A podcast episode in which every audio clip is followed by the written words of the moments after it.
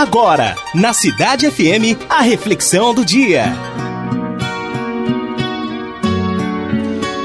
Conta-se que numa cidade do interior havia um grupo de pessoas que se divertia com um rapaz do bairro. Um pobre coitado de pouca inteligência, vivia de pequenas esmolas. Diariamente, eles chamavam o rapaz até o bar, onde se reuniam e ofereciam a ele a escolha entre duas moedas. Uma de grande, de uma, uma grande, que na época valia 400 réis, e outra de dois mil réis. E ele sempre escolhia a maior e menos valiosa, o que era motivo de riso para todos.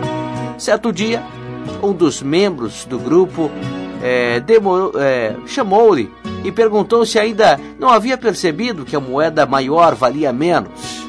E ele respondeu: Sim, eu sei. Ela vale cinco vezes menos. Mas no dia em que eu escolher a outra, a brincadeira acaba e não vou mais ganhar a minha moeda. Veja só. Podem se tirar várias conclusões dessa história. A primeira, quem parece idiota nem sempre é. A segunda conclusão é uma pergunta: quais eram os verdadeiros idiotas dessa história? E a terceira é que se você for ganancioso demais, acaba estragando a sua fonte de renda. Mas talvez a conclusão mais interessante é essa aqui, ó que a percepção de que podemos estar bem, mesmo quando os outros não têm a mesma percepção nossa, a nossa opinião a respeito.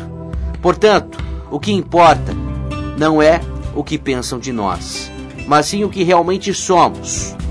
O maior prazer de, homem, de um homem inteligente é bancar o idiota diante de um idiota que se que banca de inteligente. Portanto, preocupe-se mais com a sua consciência do que com a sua reputação.